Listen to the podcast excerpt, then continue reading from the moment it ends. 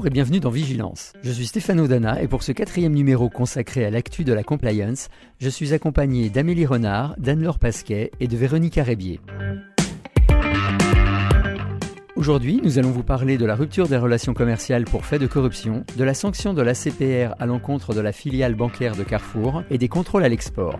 Et on commence ce numéro avec le caractère contraignant des règles déontologiques inscrites dans les codes de conduite ou les règlements des entreprises. Il y a quelques jours, la Cour d'appel de Paris a apporté des précisions sur le lien entre corruption et rupture des relations commerciales sans préavis. Amélie, de quoi s'agit-il? Il s'agit d'une affaire où une centrale de référencement d'un groupe de grande distribution notifie à son fournisseur la rupture immédiate de leur relation commerciale. Elle met en avant des manquements contractuels en raison de faits de corruption. Ici, le dirigeant du fournisseur avait offert à un responsable de la centrale une mallette et une caisse de champagne ainsi qu'un voyage tout frais payé avec son épouse à l'île Maurice. Les parties étaient en relation d'affaires depuis longtemps. Une convention de partenariat avait été renouvelée en 2018, ainsi qu'une charte éthique du groupe, applicable à tous les fournisseurs depuis 2014. On rappelle qu'une société qui veut rompre sa relation commerciale peut le faire sans préavis en cas d'inexécution des obligations de son partenaire ou en cas de force majeure. Eh bien, la Cour d'appel décide, dans un arrêt du 5 mai dernier, que le non-respect des obligations imposées par une partie en matière de lutte contre la corruption constitue un manquement suffisamment grave qui justifie l'absence de préavis. C'est là un nouvel exemple de valeur juridique ou d'effet normal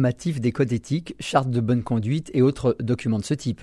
C'est vrai. Depuis plusieurs mois, les exemples d'opposabilité des chartes éthiques et codes de conduite opposables aux salariés ou aux contractants se multiplient. Côté salarié, on ne compte plus les cas de licenciement pour faute grave, pour violation du code de conduite. Et sans même qu'il soit tenu compte ni de l'ancienneté du salarié, ni des témoignages de ses collègues ou de sociétés partenaires en sa faveur, ni même de son évaluation professionnelle positive. Merci Amélie. Anne-Laure, qu'est-ce qui se passe du côté de chez Carrefour Banque?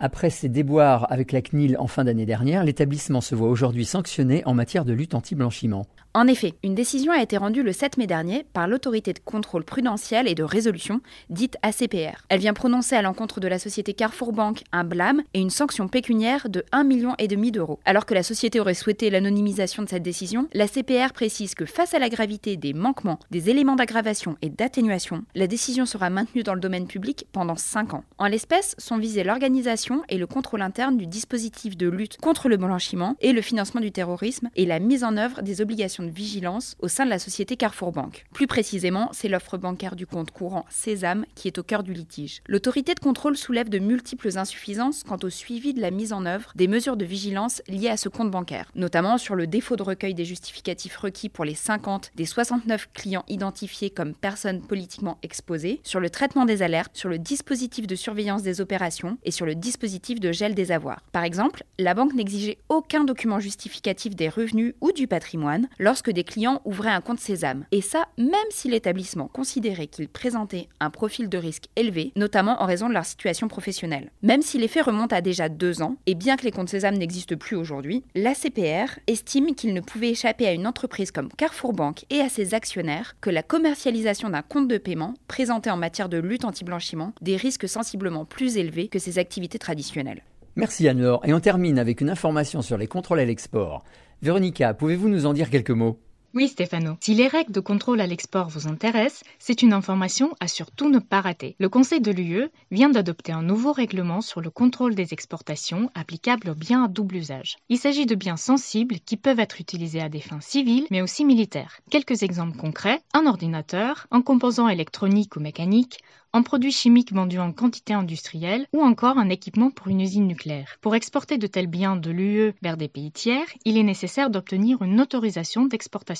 Jusque-là, rien de nouveau car ce régime existe depuis des années. Ce qui est nouveau, en revanche, c'est que les technologies de surveillance seront désormais considérées comme des biens à double usage. Pas vraiment surprenant quand on sait qu'elles peuvent être utilisées par des régimes autoritaires pour espionner les dissidents ou les militants de droits de l'homme. On pense par exemple au scandale impliquant l'entreprise allemande Finfisher, soupçonnée de vendre des logiciels de surveillance au gouvernement turc. L'Europe est donc bien décidée à mettre un terme aux exportations pouvant entraîner des violations des droits de l'homme. Autre point à noter, le nouveau texte met à la charge des opérateurs dont l'activité d'export de biens à double usage est très importante une nouvelle obligation, celle de se doter d'un programme interne conformité efficace. Autrement dit, ils devront mettre en place un ensemble de mesures garantissant le respect des dispositions du règlement. Le texte sera bientôt publié au journal officiel de l'Union européenne et entrera en vigueur trois mois après sa publication. Merci Véronica. Et voilà, Vigilance est terminé pour aujourd'hui. Rendez-vous dans 15 jours.